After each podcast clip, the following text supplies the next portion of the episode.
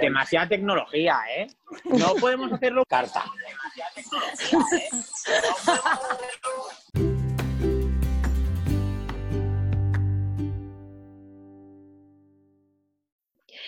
Bueno, hola a todos los que están del otro lado nuevamente. Hoy estamos con dos invitados muy especiales y que queremos con todo nuestro corazón. Y bueno, como no se lo van a ganar, ustedes también los van a conocer y van a darse cuenta que son espectaculares. Si escuchan sonidos raros, gritos, locuras, es porque estos son los dos españoles más locos que yo he conocido en mi vida. Y, y bueno, contar nuestra historia de cómo nos conocimos los cinco. Creo que, como dijimos recién, podría llevar un podcast entero, pero hoy vinimos a hablar de lo que están haciendo ellos ahora, hoy, en el mundo y para el mundo. Y viene muy relacionado con lo que hablábamos en el episodio pasado. Ellos están haciendo mucho por, por muchos chicos y ahora nos van a contar un poco. Xavi o Carlos, ¿alguno ¿Quién me cuenta qué los llevó a Colombia? Bueno, yo soy Xavi, tengo 27 años, cumplo 28 este año y soy de Mallorca. Uh, bueno, yo soy Carlos, uh, tengo 27 años también, uh, del 1992 y soy de Mallorca. Los dos tienen 12 y, años en realidad. Bueno, a ver, sí, menta mentales 7 aproximadamente, o 4, depende del día. Gracias por el apunte, señora Daniela un poco profesional de su parte, pero bueno, lo intentamos, lo intentamos. Seguimos aquí, querer madurar, pero bueno, hacemos todos nuestros mejores esfuerzos. Eh, yo creo que lo de Colombia, bueno, no sé, yo cuando estaba en tercero de carrera, que era el equivalente al cuarto, eh, yo me fui de viaje a Perú. Yo estuve en Perú pues como un mes y medio y estuve haciendo voluntariado, trabajando con niños en educación. Y pues a mí, la verdad, yo que soy una persona bastante así, un poco loca, un poco caótica, sobre todo, bueno, un poco muy caótica, eh, me gustó mucho, me gustó mucho toda la locura, me gustó mucho el, el, subirnos ocho personas a un taxi, meternos 25 personas en una pickup, o sea, no sé, todo lo, todo lo que es Latinoamérica, ¿no? Entonces a mí me gustó mucho aquello y yo cuando volví, dije, yo cuando termine la universidad me tengo que ir a viajar. Y bueno, pues contacté con, bueno, contacté, estoy en contacto con él, pero Carlos, que es mi mejor amigo desde hace ya muchos años. Y bueno, yo dije a ver quién, quién quería abrir conmigo y, y bueno, él dijo, me apunto.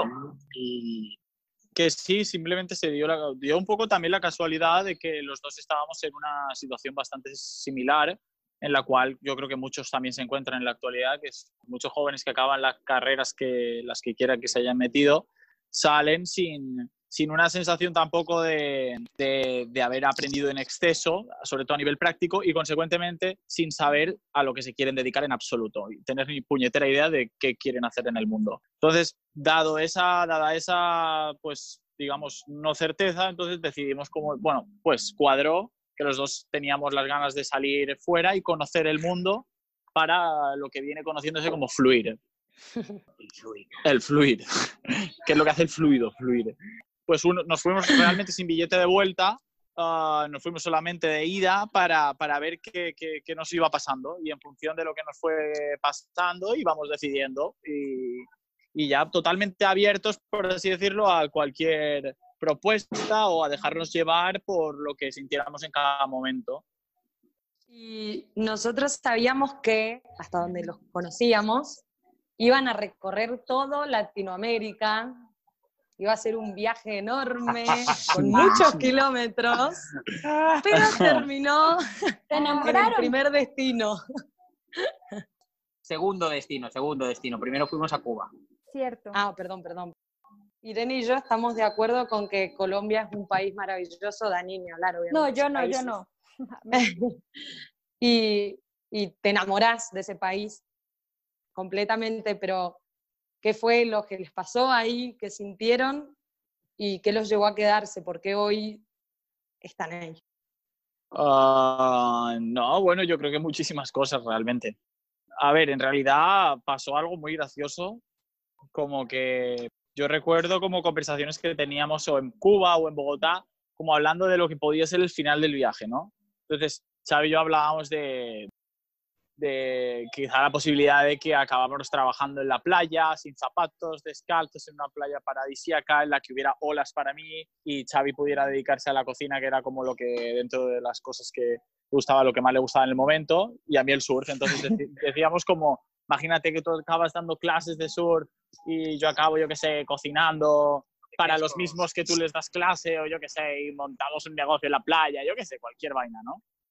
Entonces, entonces, lo más curioso de este asunto es que eso pasó al cabo de tres meses. Lo que hubiera sido nuestro final de viaje deseado fue principio de viaje. Claro, es que sucedió así de una. Después de Cuba llegó Colombia, visitamos un poco del interior de Colombia con una muy buena mm, anfitriona en Bogotá, que está entre nosotros ahora mismo.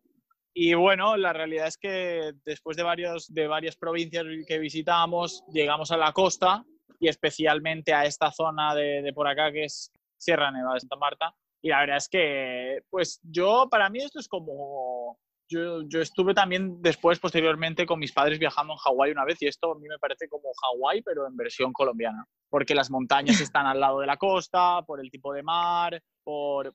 Lo único que le falta un poco el color, para mí. El color del agua y en el Pacífico es espectacular. Y aquí anda un poco más revuelta por los ríos y demás, pero esto es lo que trato de decir es que esto a petróleo. nivel de naturaleza es algo que yo creo que no, no, no está en ninguna parte del globo. Que es que aquí está, yo estoy surfeando en la mañana en el agua y veo los picos nevados y estoy en bañador surfeando. Sí, no, es un lugar espectacular. La verdad, de donde estamos es un lugar espectacular. Muy, muy bonito. Rodeado de naturaleza, ríos, cascadas por todas partes, las puestas de sol, la gente. No, es increíble. Un puto paraíso. Antes de que, que nos cuenten qué están haciendo allí puntualmente y pues todas las experiencias que eso les ha traído y aprendizajes, es importante contextualizar un poco a la gente en el lugar en el que ustedes están. Entonces, es cierto, a nivel medioambiental, es la, creo que es la única Sierra Nevada que queda al nivel del mar y es, es una montaña tan alta, tan alta, que es como la barrera de los vientos que vienen de Estados Unidos y del norte. Por eso acá en América no hay tornados, porque la Sierra Nevada actúa como, como esa pared que bloquea eso. Y bueno, allá hay muchas comunidades indígenas, ahí es un lugar muy místico, pero precisamente por eso hay gente que se ha querido apoderar de, de, de eso, del medio ambiente y de la gente. Y como ese es un lugar tan rico, se pueden plantar muchas cosas, también el narcotráfico ha tenido su, su, ha echado su mano ahí. Entonces, por eso es una zona tan jodida, porque realmente ha habido mucha desigualdad debido a eso del narcotráfico y se ha creado una cultura de violencia por donde ustedes están, ¿no? Entonces, Sí, mm, matan a la gente que protesta por el medio ambiente, matan a los activistas sociales, es, es una zona bien jodida y por eso es triplemente más importante lo que ustedes están haciendo. Entonces, ahora sí, como teniendo ese contexto un poquito social y geográfico, yo quisiera que nos contaran qué hacen ustedes particularmente ahí. Ah, uy, es que has tocado temas súper delicados. Am, te has metido de lleno en algo muy serio. Ah, la- a ver, va, primero y lo más, yo creo que lo que voy a puntualizar que es lo más importante de todo y también hablar con respecto a, a los homicidios y con respecto a, a la muerte de, de la cantidad de activistas que llevamos como desde principios de año, creo que son alrededor de 50, creo que sí leí en un titular hace no mucho. En toda Colombia, ¿no? Han sido como 50, creo. Bueno, yo lo leí en un titular que Sí, me sí, pues pensé que era fiable, no sé si... sí, bueno, eso, eso igual deberíamos contrastar información. Entonces, bueno, en referencia a eso, para, para contextualizar un poquito, nosotros, ah, como bien es cierto, hacemos un bien socioeducativo, más educativo que social. Ahora, pues, de pronto tocamos un poquito más el tema humanitario con la última campaña que lanzamos, pero que fue algo totalmente contextual en relación al COVID y la situación tan vulnerable que hay por, por la escasez de turismo y que de- debido a que todas las comunidades de aquí o de la gran mayoría que dependen ya mucho a nivel económico del turismo. Claro. Eh, Di- diga- digamos que acá hace aproximadamente unos 10, entre 10 y 15 años, absolutamente todo el mundo que vivía acá, o el 90% de la población que vivía acá, vivía mayor o menor escala, pero todo el mundo vivía del narcotráfico. Entonces, en, esto, en esta última década, con procesos de paz, pues como digamos esto junto a que ha habido gente que ha llegado aquí y ha visto efectivamente esto es un paraíso, pues ha empezado a llegar mucho turismo. Entonces como que el turismo, como que también trae mucha plata, está desbancando un poco, al menos a ojos públicos, el narcotráfico, porque obviamente sigue estando, pero como más en un segundo plano, y ya hay mucha gente que se dedica al turismo, que es algo más, que digamos que el turismo es lícito, o sea, pues que tampoco, digamos, lo del narcotráfico tampoco era una opción antes, es lo que había, es la economía del lugar y o te dedicas a eso o te dedicas a eso, no hay más. Entonces, ahora existe la opción lícita, que es el turismo. Entonces, mucha gente intenta ser buena se ha pasado para el mundo del turismo. Pero porque antes básicamente es que no tenían otra opción, era o te dedicabas a eso o no te dedicabas a nada. O sea, es lo, la única opción que había era, era la- bueno, aquí en la mayoría la cocaína y La marihuana, marihuana. yo creo. No, yo lo que iba a decir que, que a Xavi se le olvidó comentar que existe como un puente un poquito entre lo que es la, la época más, ah, más conflictiva de como quizá 15, 20 años atrás hasta la llegada del turismo ya a niveles muy grandes que, bueno, que nosotros hemos observado el, crecimiento en estos últimos años por trabajar también en hostelería por aquí, ah, que es el tema de las- los cultivos de banano, que llegaron como, bueno, monocultivos de banano gigantes que bueno, tampoco voy a entrar ahora en temas ambientales porque realmente las causas son devastadoras, pero bueno, independientemente de eso, ah, no, generaban, no generaban conflicto social y generaban empleo y eso como también ayudó a estabilizar bastante la zona y a dar trabajo, ah, gracias a la tierra de alguna manera, a, a toda la gente de la región o a bastante gente, lo cual también hizo un poquito de puente entre, digamos, la droga y el turismo. De hecho, Bien. ha pasado de ser un denominado sector bananero a sector turístico bananero. Y bueno, ahora volviendo al tema que queríamos saber, que nos entusiasma bueno, demasiado, queremos saber qué es costeño social y qué es lo que hacen ahí. Bueno, nosotros, nosotros siempre nos hemos intentado alejar de, de un poquito de, de meternos en temas que consideramos no nos incumben, ¿no?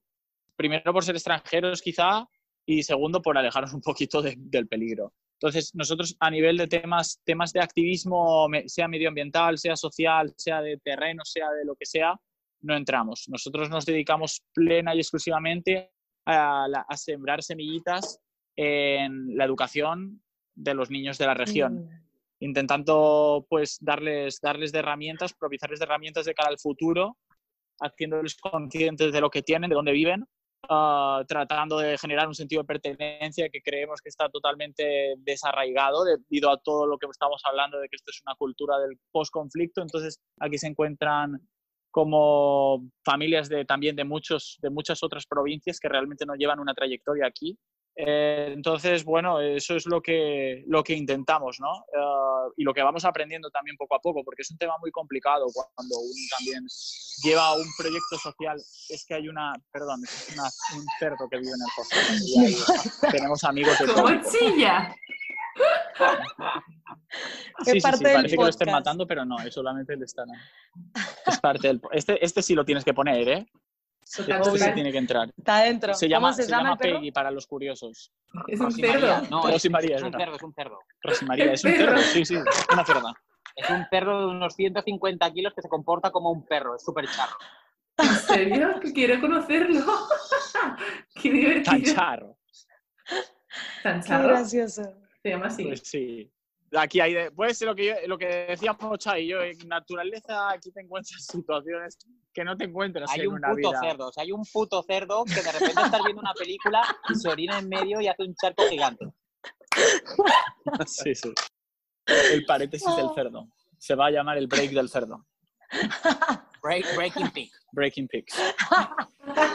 Eh, bueno, entonces, pues que están estáticas las tres, ¿eh? ya la señal está para la mierda. Oh, Bueno, cosas del directo en la selva.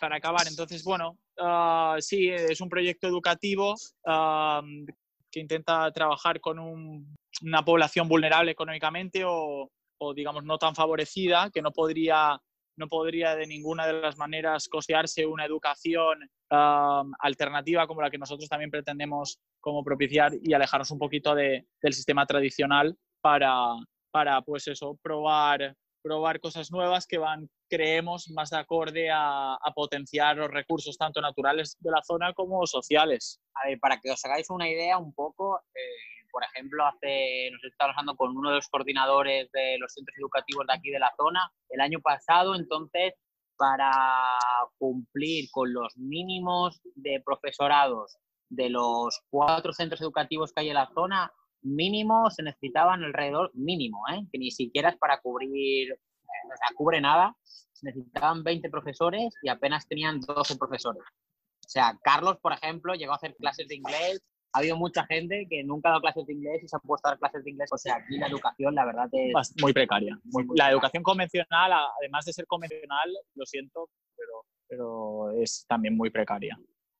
Justamente en el episodio anterior hablábamos de lo que era la educación y la importancia que la misma tenía, pero que muchas veces no ha sido suficiente como para ayudarnos a posicionarnos en un mundo que, como contabas vos, Carlos, al principio, o sea, terminamos la carrera y estamos perdidos, no, no sabemos qué queremos o a dónde queremos ir. Y lo que yo vi de costeño y que me encanta es que, por ejemplo, el otro día veía las publicaciones que ustedes les dan ser a los niños y los ayudan a hablar en inglés para que el día de mañana puedan ellos utilizarlo como una, como una profesión, como una herramienta. Claro, nosotros una palabra que usamos mucho es eh, la palabra de empoderar. La, la idea es un poco como eso, como darle la- las herramientas a ellos para que ellos sean capaces de, en un futuro, valerse por sí mismos. No es enseñarles eh, a lo mejor lengua o matemáticas o literatura o historia, sino también es como ver cuáles son las habilidades de cada uno siempre uno se le da bien la pintura, el otro se le da bien, pues a lo mejor más las matemáticas, cada uno tiene unas potencialidades que nosotros intentamos desarrollar. Nosotros intentamos ver cuáles son los puntos fuertes de cada, de cada pelado, de cada chaval, y como darle las herramientas para que ellos vuelen solos. O sea, realmente nosotros ni siquiera tratamos de enseñarlos o de inculcarles algo, sino es darles alas a lo que ellos mismos ya saben hacer. Exacto. Es como pasar un poquito, pasar un poco del paradigma tradicional de educación de imposición, que es absoluta, ¿no? Yo creo que también eso tiene que tener mucha relación con lo que hablaba ahora Vichy, que, que realmente el hecho de estar imponiéndonos desde chiquitos lo que tenemos o no que estudiar en un aula cerrada con un profesor que normalmente tiene un rol directivo en el cual el alumno es el que escucha, tal, bueno, todo lo que conocemos, todo eso creemos, o bueno, también estamos estudiando y, y formándonos al respecto, pero creemos que puede tener también mucha relación con, ese, con esa sensación de, de después de no saber qué quiero, no me gusta nada, entiendo nada tampoco, es como estar tan desconectado a veces de lo que es también un poquito la, la vida real, ¿no? Como decía eh, Platón en el mito de la caverna de Platón, que se utiliza mucho, de hecho, para hablar de la educación, ese, esa metáfora. Eh, entonces, la idea es mostrarles un poquito más pragmáticamente cómo, cómo pueden usar sus conocimientos y lo que les gusta, canalizándolo hacia un futuro, ya sea formativo para dedicarse a ello, ya sea solamente un hobby, ya sea algo que simplemente les haga felices, pero la idea es como, como encontrar esas virtudes, como ha dicho Xavi, Xavi lo ha definido perfectamente, yo solamente lo estoy complementando, pero es, es básicamente eso, y pasar de la imposición un poquito a ofrecer el abanico de posibilidades y encontrar las potencialidades de cada niño para que, para que realmente encuentre algo que le gusta, ¿no? In- Independientemente de las salidas que tenga, como le dirían a muchos sus papás. Vale, yo sí que os quería comentar, eh, siendo que estáis donde estáis, eh, ¿diríais que el entorno es importante a la hora de desarrollar la educación? O sea, ¿qué, importancia creéis que tiene ese entorno a la hora de poder desarrollar la, la educación? Yo creo que eso tiene pros y contras. Yo creo que, bueno, voy a empezar por el contra y luego me voy a explicar un poco más con el pro. Con el contra es de que es muy difícil según qué herramienta. Sea, yo qué sé, por ejemplo, el Internet, ¿no? Hay niños que a lo mejor, pues, vía Internet podrían aprender a hacer muchas cosas, pero aquí el Internet llega muy mal, o según qué recursos, o según, se- conseguir según qué cosas, por dónde estamos, es complicado. Pero por otra parte, es una pasada el hecho de poder experimentar, de, por ejemplo, muy importante, nosotros le damos mucha importancia al, al cuidado de la naturaleza, del entorno mismo. Y entonces el poder estar in situ allá, que ellos mismos entiendan y comprendan la importancia de todo eso, es, es brutal. Y eso, yo qué sé, estando en una casa donde tú abres el puto grifo, uy, perdón, donde tú abres el grifo y, y sale agua, pues Aquí no eres es igual libre, que Xavi. si tú... Bueno, perfecto, pues el puto agua, cojones. Eh, entonces, eh, que no tengas agua o que sepas que el agua viene del río, que hay que cuidar el río, porque si no cuidas el río no hay agua, Wow. o que tú puedes poner una semilla y te, te- te salga, o sea, yo con eso te lo juro que Te flipo, salga. flipo un montón. O sea, yo, por ejemplo, cojo, o sea, el que tú pongas una semilla, una semilla en tierra, al cabo de cuatro días ya hay algo allí.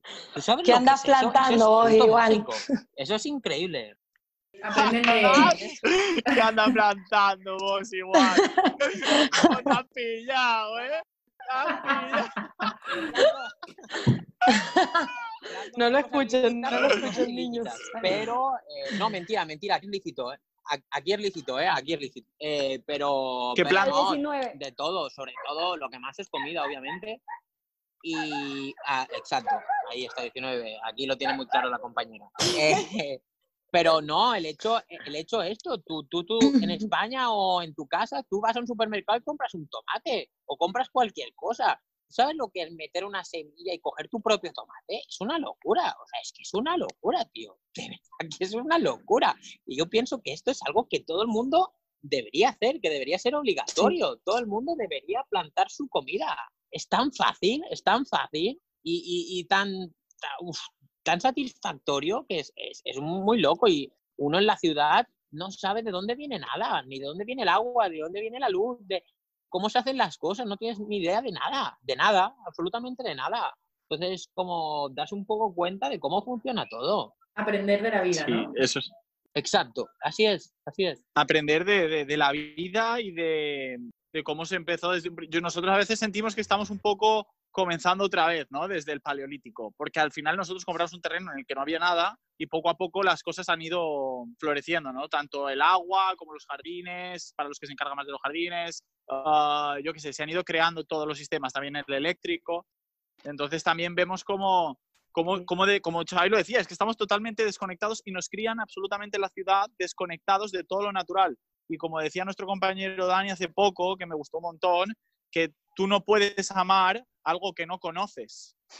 Y la naturaleza no la conocemos ninguno.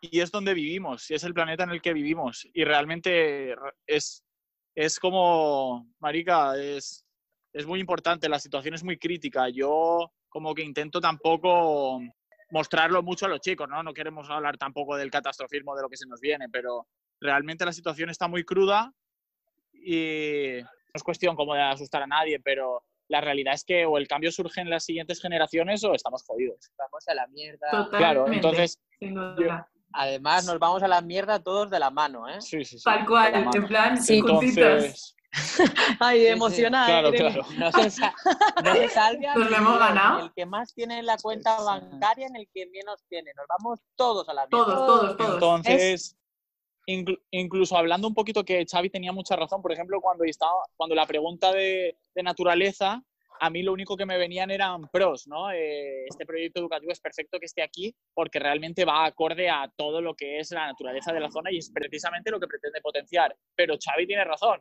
vivimos en una sociedad moderna y esto no está modernizado, entonces mm, para adquirir cosas que realmente forman parte de, de estar como a la altura en actualidad, sea tecnología, sea en información, sea lo que sea, aquí llevamos un retraso del copón. Y realmente Sí. eso es un problema, pero por otro lado, ah, de lo que se está hablando ahora mismo es que quizá la solución no es tanto avanzar en ese sentido, sino aprender a vivir con menos. Y es también un poquito lo que yo creo que venimos, no solo los niños, que yo creo que los niños incluso saben bastante más que nosotros de eso, Sí. sino nosotros aprender de ellos. Porque al final, eh, eso, hay que cambiar al menos el modo de evolucionar. Yo no digo que, que tengamos que ser vegetales que no hagan nada. O sea, el ser humano necesita sentirse útil y hacer cosas y cambiar el entorno. Pero tiene que... que- aprender a hacerlo ah, de acorde con los recursos naturales que, que le ofrece el- De manera su casa, que es el planeta. Y sostenible, sí.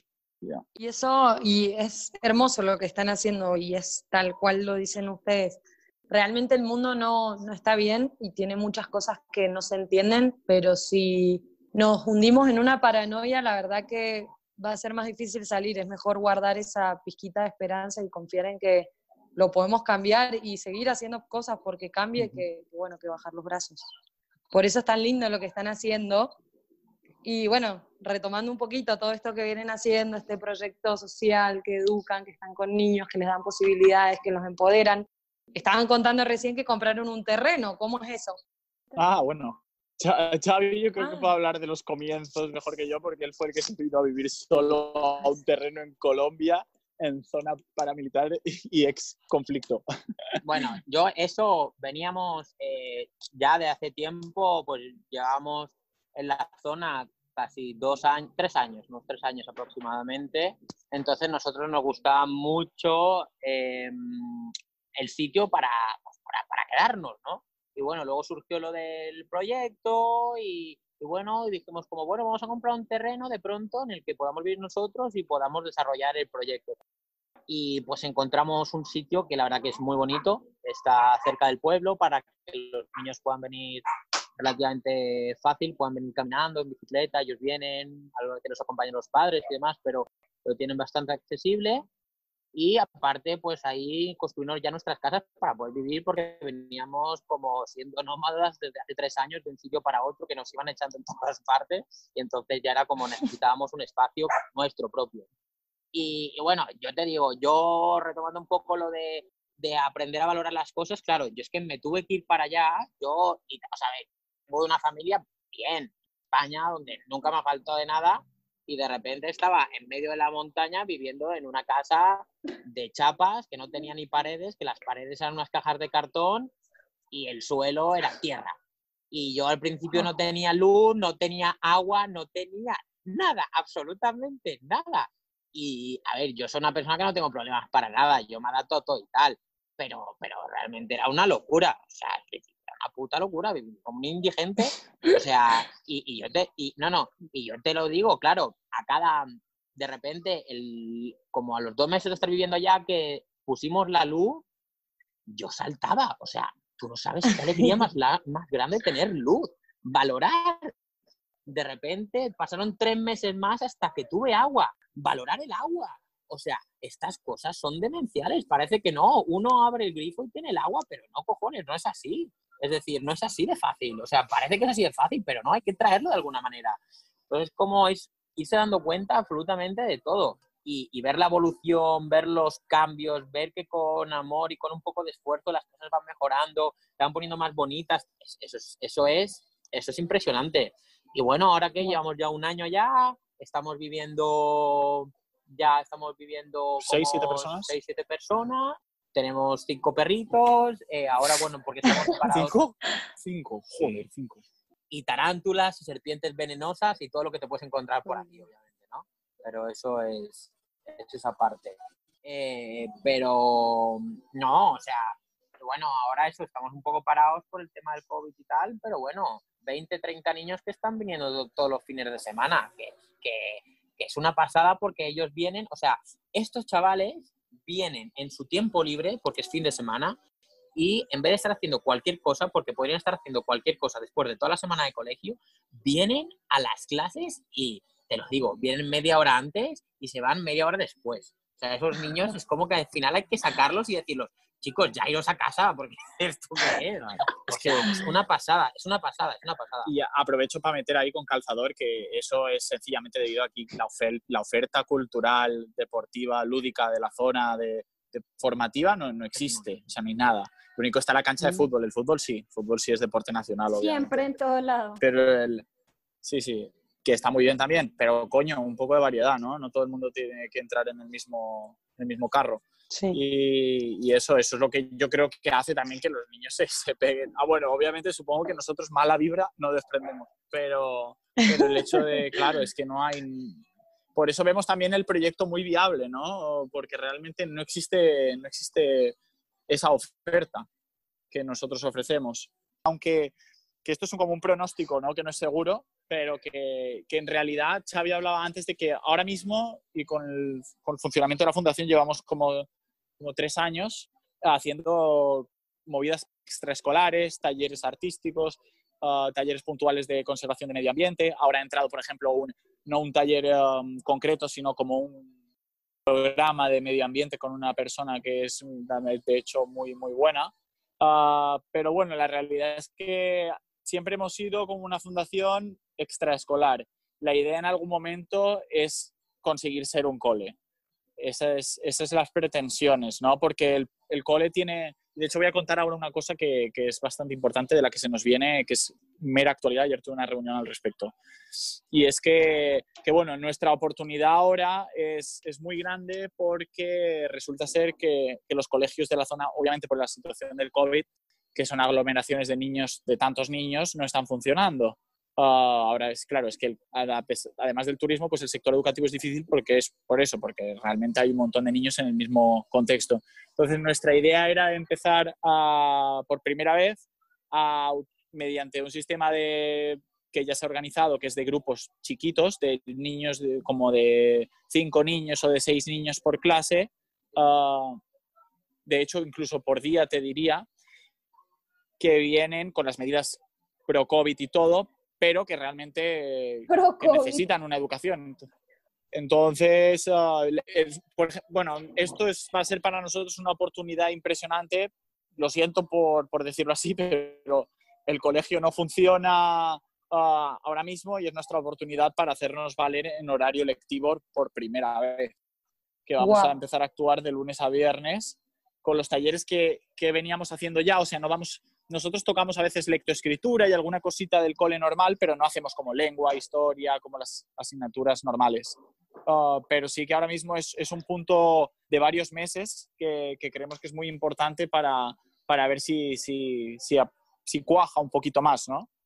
Y probar ser como no, no, un, no seremos un cole, obviamente, porque son actividades que no, es, no está aún para nada, uh, digamos, estructurado como tal, pero sí que es una oportunidad muy buena para, para ver qué feedback va a tener en los niños el hecho de ser educación pri, uh, primordial y no la, la, secundaria de los fines de semana. Qué bueno, todo lo que nos cuentan es, es demasiado lindo y como que yo estuve revisando la página y una de las, de las referencias o de los referentes que ustedes tienen son los Green School que hay, ¿no? Y también para proyectos personales yo les sigo mucho la pista a eso y es hermoso, ¿no? El Green School o los Green School eh, surgieron en Bali. Un man, un filántropo, le encanta la educación, tiene mucho dinero. El man también se alió con personas que saben de bioconstrucción y construyó el primer colegio verde en Bali. Sí, entonces como que es un colegio autosostenible, obviamente las clases pues son muy enfocadas a todo lo que estamos hablando de educación integral y de calidad realmente y no educación de salón donde el profesor está diciendo cosas y ya, sino educación a partir de que los niños construyan, se les den las herramientas y ellos vuelen, lo que ellos dicen. Pero pues este señor que empezó con eso tenía, tiene dinero, tiene mucho dinero y tiene contactos que tienen dinero, por eso, por eso es difícil pensar en un proyecto así es un hecho que para eso se necesita dinero, ¿no? Y seguramente Uf. con lo que van a hacer y con, la, con el piloto que van a tener ahorita les va a ir muy bien porque pues lo hacen con amor y a la gente que hace las cosas con amor pues le llegan cosas bellas.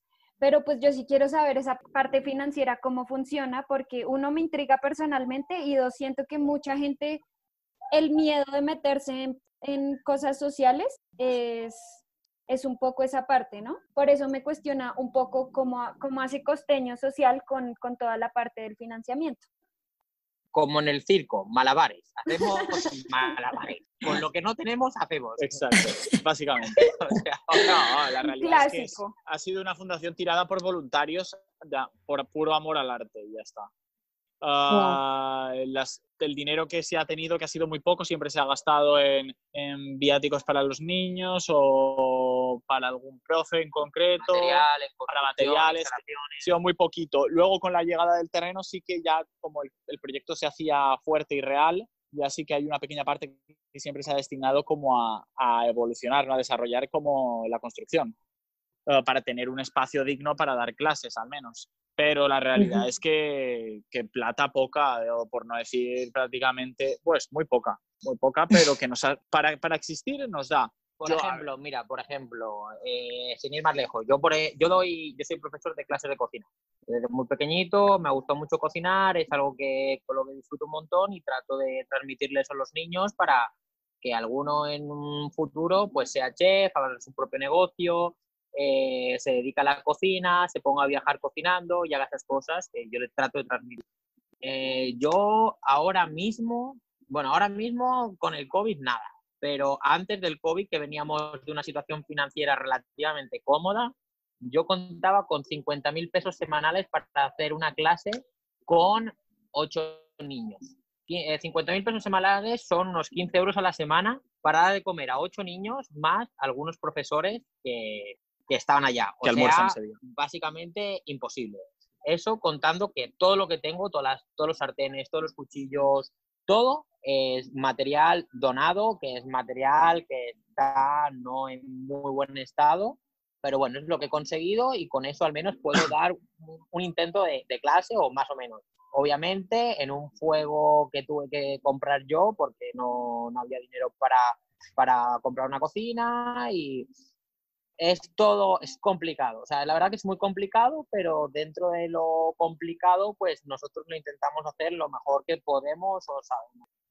Y, y bueno, sí, obviamente con dinero sería todo mucho más fácil. Eh, pero bueno, también tenemos la esperanza de... Nosotros, la verdad, damos pasos para adelante muchas veces sin saber qué nos vamos a encontrar. Y, pero hasta ahora, pues va funcionando. La verdad, no, no podemos quejar. eh, la verdad que por ahora la vida nos está sonriendo y, y bueno, están saliendo las cosas poco a poco. Nosotros siempre vamos de pasito a pasito, muy poco a poco, pero se están dando las cosas y con mucha confianza de que todo va a salir como está saliendo hasta ahora, que es bien. Entonces, bueno, con eso y sí, obviamente, pues intentando cada vez que sea más gente la que se fija en el proyecto, que tenga ganas de ayudar, de colaborar y, y de echar esto para adelante. Yo, yo tengo que, que remitir un poco a lo que ha dicho Dani al principio de todo, que, que puesto que, que viviendo ya casi todo, casi todo el desarrollo costeño social, han pasado ciertas cosas aquí siempre, eh, que yo no te sé explicar por qué, que es en relación yo creo al misticismo de la zona o que a la vida al final como que, que a uno le devuelve tarde o temprano si hace las cosas con amor, ¿no? Entonces aquí yo no te sé decir por qué, pero ha habido momentos cruciales o momentos muy importantes durante el desarrollo de la fundación que se ha necesitado X o Y. Pueda ser un profesor de inglés que era inminente, pueda ser la adquisición del terreno que ya era una situación crítica, pueda ser eh, tener un carro para poder desplazar a los niños de vuelta a la casa porque no tenían cómo y poder seguir con las actividades.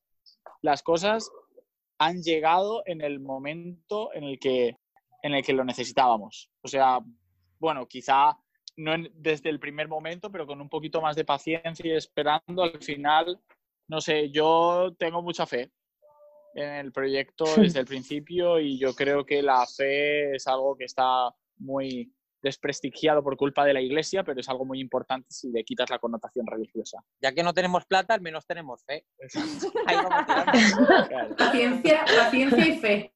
La clave de la vida. Y no, y vivir, vivir, vivir con aquí con muy tranquilo y con muy poco gasto, que se puede perfectamente, y aprender a vivir así, porque no hay otra. O sea, uno, cada uno ha tenido sus ahorros y has tirado de ellos. Yo he estirado mucho, mucho tiempo de ahorros que me ha, me ha servido. O sea, me ha ido, me ha ido bastante bien. Realmente puedes vivir muy económicamente y sin tantas necesidades que al final o nos han creado o nos hemos creado con el sistema que tenemos de consumismo. Pero bueno, pues, pues así es. Ah, con poquito se va construyendo. Eso sí, crecimiento orgánico. Siempre nos reímos de la palabra orgánico. Porque, claro, ahora que todo el proyecto está adquiriendo más formalidad, ya ha venido gente como. ah, Ahora mismo tenemos, de hecho, en el equipo un científico que tiene un proyecto con la Nat Geo que está haciendo con nosotros. O sea, Ah, financiado por National Geographic y él está y él es, es de, de educación medioambiental y de flora y fauna de la zona de la Sierra Nevada. El crecimiento orgánico ahora ya es como medio de risa porque, porque también nos hemos como, como, ¿cómo decirlo? Como apoyado mucho en el término como para, para dejar que todo fluya quizá y, y no organizarnos, ¿no? que es lo que necesi- necesitábamos también. Nos faltaba un toque de estructura y de organización básico que, que quizá ninguno de los miembros tenía, que ahora ha llegado y eso es lo que está haciendo que el proyecto adquiera más formalidad y más seriedad, que es lo que yo creo que va a hacer que llegue el dinero este año. Cuéntenme alguna anécdota así que les haya quedado grabada de, Pues de algún niño que les haya dicho o hayan visto algún progreso. Buah, no sé, es que por ejemplo, yo que sé, hay un, no sé, es que niños cada uno tiene sus habilidades, pero hay un niño, por, por ejemplo, que hace unas, o sea, trabaja la madera, hace unas tallas de madera, que es una locura. Eso, tú te digo, o sea, te hace un ajedrez, te hace lo que tú quieras en madera, que eso son piezas que tú te vas a Europa y, te digo yo que hace un ajedrez por menos de 100 euros no, no lo es ese ajedrez. O sea que es como un talento innato que tiene el chico, porque es que nunca nadie le ha enseñado y tiene un talento innato para, para tallar madera y yo qué sé, nosotros por ejemplo le conseguimos cinceles, le conseguimos madera para que talle cosas, le, o sea, como le, le intentamos y le animamos a como, tío, trabaja, que tú de esto puedes vivir, ¿sabes? Nadie en su vida le ha planteado a él que él puede vivir de eso. Y Claro, es un artesano, o sea, el tipo es un Qué artesano hermoso. es una locura. Pero es que nunca nadie a él le ha dicho que se puede dedicar a esto. Y el tío, pues, se dedica, tiene, tiene un, un campo ahí, y sube al campo y planta y trabaja y con la mula para aquí, la mula para allá, todo el día trabajando y el tipo podría solo trabajar la madera y ya está. O sea, y es algo que para él ni siquiera, ni siquiera es un trabajo, para él es como un, un pasatiempo y hace unas cosas que son, te lo digo, de locos, ¿eh? Te, te, te talla un jaguar en un trozo así de madera, te lo traya en 20 minutos. Y es como, a la verga, qué cosa. O sea, no sé, como si Amo cómo habla las Xavi. cosas, es que yo, por ejemplo, el otro día estaba allí haciendo una, entre- una entrega de, de, de los mercados a los pelados y una de las madres me dice como, ¿quién es el profesor de cocina?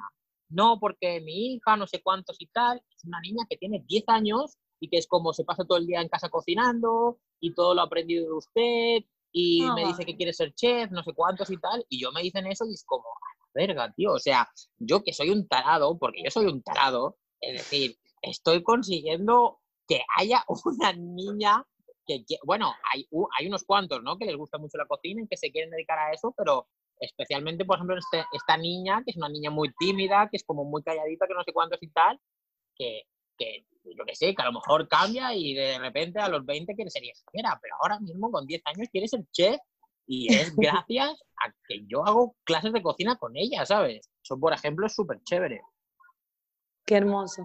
Qué lindo todo lo que hacen, por favor. Qué lindo. De hecho, esa- eso yo no lo sabía.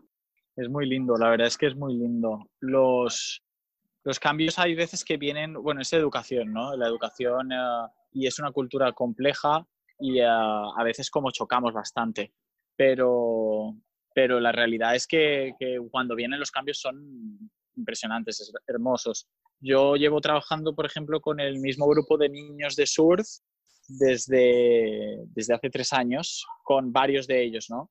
Entonces han pasado de todo, ha pasado de todo. Realmente ha- incluso ha habido uno de ellos que, que robó en Costeño Beach, que era donde nosotros le habíamos dado siempre clase, el material, o sea, el hostel que se lo daba todo, los dueños, pues robó ahí. O sea, para hacerte la idea de lo que, de lo que puede llegar a pasar, ¿no? Pero sin embargo, también ha habido situaciones ah, muy, muy lindas con muchos de los otros chicos que, que ves, o sea, sí, yo, o sea, es muy lindo porque yo no pienso mucho en ello, pero, pero realmente es una zona en la que no, no existía el surf a nivel local eh, prácticamente nada. Entonces, ver ahora que existe un team de niños que se retroalimentan entre ellos, que se llevan bien con sus rifirrafes, con sus competitividades también sanas, ah, que se ríen, que tienen como un motor, un motor de, de, de, de pas- de su tiempo libre, de que, que no, no están en la casa tirados sin hacer nada, sino que tienen una pasión. Hay algunos, es que el surf es así también, ¿no? Al que le pega, le pega muy duro, muy, muy duro. Entonces, eso es, eso es, eso es muy, muy, muy precioso y te, Puedes comentar. Hay un documental súper chévere. hay un documental, de hecho, es de todos los vídeos que tenemos, es el documental más espectacular y yo, bueno, por la edición también, que es, es mágica, es, es increíble. y refleja muy bien todo lo que, como lo que es el club de surf y lo que se vivió en esos talleres que se hicieron durante cinco días. Si queréis verlo, quien quiera verlo, porque esto es un podcast, así que lo voy a escuchar más gente, ah, está en YouTube. Y no sé por qué está costando últimamente encontrarlo, pero se llama Yeye uh, Paddle Paddle. Paddle Paddle que significa remo, ¿no? Remo dos veces. Paddle Paddle. Yo igual luego os paso el enlace es, es brutal. O sea, el es muy lindo, es el video documental que te eriza la piel cuando lo ves. Sí, sí, sí, es, es, muy, muy, es realmente muy bueno, tío. Y refleja muy bien, muy bien todo, todo lo que yo creo que hacemos, independientemente de que sea enfocado al surf, al Club de Surf de Costeño Social, es un poquito el alma de todo el proyecto. Y, y bueno, eh, yo creo que eso explica muy bien. E independientemente de eso, pues yo que sé, muchas cosas. Hay uno de los niños también que tengo que tiene familia muy conflictiva, incluso relacionada con temas, con temas chungos de narcotráfico del momento, de poder en la zona, además. Y realmente que, se, que en su boca habla de, cómo el costeño social genera un cambio en su vida para alejarse de un montón de cosas de las que él considera que no son buenas para él, para, para acercarse a otras, que es lo que costeño social le da, que, que son muy, muy buenas por contrapartida. Entonces, que salga de la, de la, boca del mismo adolescente es muy bonito. es que es muy lindo. Sí. Son cositas, son cositas, yo creo. Yo quiero preguntar, ¿cuándo las vamos a ver, chicos? Las extrañamos mucho. Ah, sí. Yo también los quiero ver. Apenas se pueda viajar, yo voy a ir a Santa Marta. Sí. A la casa, para la casa. Para la casa. Vale, después de todo esto que hemos escuchado, de tanta información tan bonita, de un proyecto tan completo, tan, tan vivido y tan lleno de amor, eh, para la gente que escuche y que de alguna manera le gustaría colaborar o hacer algo, por poquito que sea, ¿qué, qué opciones hay? Ah, mira, nosotros ahora mismo tenemos unos planes padrino que Irene conoce muy bien, de hecho, que tiene como tres niños. La realidad es que yo estoy como rediseñando un poquito los mensajes, ¿no? Porque como no hemos, realmente no hemos tenido contacto con los niños por la situación del COVID, ha sido un poquito, ha sido un poquito complicado porque claro, al final el, padre, el, plan padrino es como una plata que destina a la persona hacia un niño concreto incluso, ¿no? Sea para viáticos para poder venir a las clases, sea para, para X o por lo que sea. Entonces yo tengo que hacer una pequeña incisión ahí y decir que ahora mismo los fondos de los planes padrinos se están destinando para cosas que son necesidades de primer nivel, que quizá no van tanto en torno al niño directamente en concreto, que sí van en torno a, todo el funcionamiento y a la reestructuración de la fundación, y igual al crecimiento del aula y el material didáctico, como cosas más genéricas, ¿no? Eh, pero bueno, en la medida en la que se podamos volver a la normalidad o la medio normalidad, ya se vuelve, se vuelve a la idea principal del plan padrino, que el plan padrino realmente es simplemente generar una pequeña conexión entre el niño en concreto al que se apadrina y el apadrinador mediante un feedback trimestral de, de una carta escrita por el mismo niño uh, hablándole de lo, de lo, que ha supuesto pues esos tres meses en aprendizajes y de lo que quiera él mismo expresarse, ya sea con un video uh, o con un, con un correo. Y, y, bueno, eso es una manera de mantener en contacto y ver que la persona no está poniendo como esos seis dólares que son, ya ves tú, dos cervezas ¿no? o tres, en cambiar la vida de un niño de acá. ¿Qué le dirían a alguien que tiene miedo de hacer lo que hicieron? Pensar menos. La verdad, en la vida no hay que pensar tanto, no hay que dar tantas vueltas. Eh, y te digo, cuanto, cuanto más pienses, menos vas a salir de casa. Y, esto es nada, esto es tirar para adelante y, ya, tener un poco de inconsciencia, poca cabeza y aventurarse siempre hay que jugarse. La pasa que la, la, zona de salir de la burbuja da un poco de miedo para muchos que como que están quizá muy apegados a muchas cosas, pero la realidad es que, que cuando lo deja uno se da cuenta que eso lo único que puede es, irle bien, realmente. No puede es tan bonito, o sea, es decir, es tan bonito salir de la zona de confort y ver que uno mismo sin nada puede conseguirlo todo, eso es una pasada. O sea, eso de reinventarse uno mismo, eso es, eso es una locura. O sea, es una locura. El decir, mira, me puedo ir a la puta mierda, es que siendo uno mismo y, o sea, es como el mayor activo que tiene la persona como sí misma, como uno mismo, y la capacidad esa de, de, de salir de, de, las cenizas, ¿no? Como el ave fénix, salir y, y nacer todas las veces que sea necesario. Y muchas gracias, en serio. Qué hermoso escucharlo y escuchar a la gente que grita atrás. La vida. Está en Colombia, mami, ¿qué esperaba? Y para que los bien. sigan en redes las personas que quisieran seguirlos, cómo está el proyecto, ustedes si quieren también promocionarse. Costeno social. Lo que más movemos es Instagram y como está asociado al Facebook, también por ende se mueve Facebook. Ah, Costeno social con N, porque la ñ está mal vista en las redes, no sabemos aún por qué. Bueno, todas las donaciones se hacen mediante PayPal y se, procede- se procesan mediante la página web. La página web también es un muy buen punto. Ya tenemos, tenemos un blog que poquito a poco queríamos activando. Tenemos dos publicaciones ahí. Ah, un blog en el que en el que quizá nos gustaría incluso que gente pueda opinar en algún momento, así que también están bienvenidos a enviarnos sus propuestas y, y publicarlos. Está algo muy chiquito, hay dos, dos publicaciones ahora mismo, pero bueno, quién sabe si eso en algún momento ah, sea como un como eso, como un blog en el que cada uno pueda opinar sobre temas de actualidad, así como ese podcast, pero con pequeños escritos o con pequeños vídeos o lo que sea. Entonces, principalmente esas tres.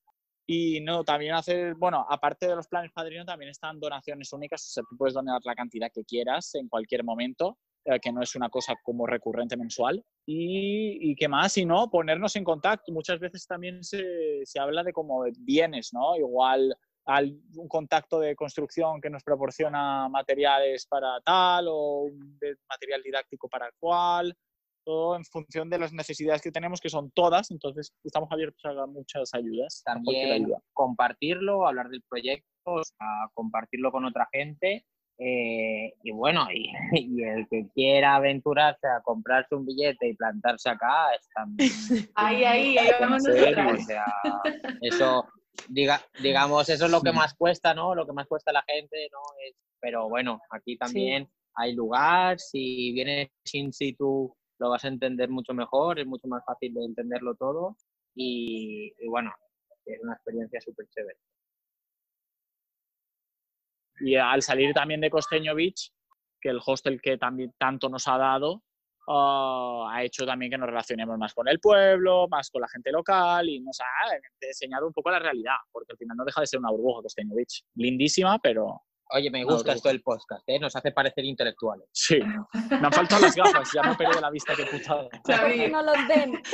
Yo los amo. Porque no nos ven, exacto. Ay, Dios mío. Bueno, gracias, gracias, gracias por querer Sí. cambiar el mundo, Oh. gracias por, por plantar las semillitas en niños que van a sacar lo mejor de sí, se van a empoderar, como ustedes dicen, y, y van a hacer que, que yo creo, yo tengo mi fe puesta en que este mundo puede mejorar, pero obviamente que tiene, tiene que ver con lo que nosotros hagamos, dejemos, y bueno, y los pequeños puedan mamar y, y seguir transformando. Yo la verdad soy un poco más pesimista Dani, Dani, y no, sí. no le tengo mucho mucha fe a esto ni a la gente, pero sí tengo fe en gente como nosotros y gracias por ser creyentes y por entregarle la vida a la causa, ¿no? A las buenas causas. Y supongo Sí. que ya somos aquí cinco almas aportando al cambio y ya ya con eso estamos dando mucho. Es que, cariño, Dani, yo eh, sinceramente viviendo en Bogotá tampoco tendría mucha fe. Lo siento. En Colombia en general No, pienso yo. Rolotá. Es que Bogotá es tremendo, ¿no? Es como elevado a la máxima exponencia, la urbe gigante. Igual, chicas, las busetas. eh, yo también quería daros mucho, muchas gracias a mí. Yo no sé si Carlos pensará igual, pero a que nos valoréis de esta manera, eh, a mí me da como, me motiva un montón. Sí, claro, estas O sea, cosas son pues súper como una importantes. pata, una inyección de energía de, de que alguien se patada fije en lo que estás haciendo y, y- y- y te valore y te diga como que está chévere, es como, puta madre, cojones. Claro que sí, ahí vamos. Es necesario, ¿eh? porque realmente ha, habido, ha habido muchos momentos que nos hemos autoconsiderado un poco locos, ¿no? Es como decir, ¿qué cojones estamos haciendo aquí? O sea, que guiados por sí, la intuición, locos. pero también diciendo, diciendo, claro, lo pero decir, Locos, locos bien, locos buenos. Los locos mueven el mundo. Y, y de verdad que es genial que confiéis en esa parte de lo que decíais, ¿no? Que no es tanto hablar de lo malo y concienciar a los niños de lo malo, sino potenciar en lo bueno y en la posibilidad de un futuro mejor, en el que cada uno es súper importante para que se pueda llevar a cabo. O sea que genial que, que estéis allí dándolo todo, dando todo vuestro corazón para que al final Sí. vivamos todos en un futuro mejor y que no nos vayamos todos juntos de la mano al hoyo, sino que salgamos todos juntos de esta. Sí, más bien, sería más lindo. Oye, por cierto, ustedes lo que tienen que hacer es que yo ahora las veo a las tres, tío, y a mí solo me ocurre que pueden hacer un proyecto buenísimo, tío. O sea, que, se- que si podéis echarle más energía a esto y esto puede derivar a algo más grande, yo os apoyo, pero porque veo aquí realmente un trío espectacular que se come el mundo, te lo digo de verdad. ¿eh? Y no, es, y no es una cuestión subjetiva de, de amistad, ¿eh? te lo digo, te lo digo objetivamente, ¿eh? que, que también aquí de alguna manera u otra conoces a mucha gente y también te das cuenta de, de- de qué es lo que mueve a las personas y que yo veo potenciales muy, muy grandes. Tienen unos corazones muy lindos, chicas. Nosotras lo vemos en ustedes, por eso también creemos muchísimo en su proyecto y, y cada vez que se pla- replanteen o cuestionen si son unos locos, nosotros vamos a salir a decirle la verdad, sí, son unos locos, pero unos locos lindos y van a seguir con su proyecto y la van a romper, porque realmente que lo están haciendo. Y, y lo que dice Dani, gritalo, Dani, gritalo. No, que les amo, les amo a todos por, por dar amor a esta vida. Este mundo necesita más amor. Mu- Muchos demasiado locos necesario. y mucho amor y, y- y muchas ganas de hacer las cosas bien. Ven, te presentamos, mira, Ven, ven, ven. te- Otro, otro amigo aquí. Te presentamos a la definición de costeño. Este, este es un costeño que está... pues, está- Son tres amigas, papi, ¿qué? Papi, ¿qué? Hola, Hola. papi. Hola. ¿Cómo están? Muy bien. Bien, ¿y vos? del imperialismo y habla No, no, no. los españoles. Lo que pasa es que estos amigos están bien amañados aquí en Colombia disfrutando de las cosas que ya yo llevo media vida disfrutando. Yo quiero un poco del buen gusto de Europa. Entonces ellos no me entienden a veces, ya, ya, así que es la vaina. Pero todo bien, vengan para acá y paseamos. Un beso. Ojalá ir, la verdad. Ay, sí. El propio. Joel. Bueno, algo que quieran decir para despedirse, algún mensajito final. Sí, Gracias por todo, en serio. Estaría súper. Sí, Sí, a ver si, coño, a ver si, de verdad. A ver si se plantan de sorpresa aquí de repente las tres, pum. Sorpresa estaría jodido, pero se intenta. Estoy, me apunto. Bueno, un abrazo enorme. Muchísimas gracias, chicos. de Gracias verdad. por la super conversación. Chao, bellos. ¿Cómo es esta verga para cerrarla? Qué puta mierda.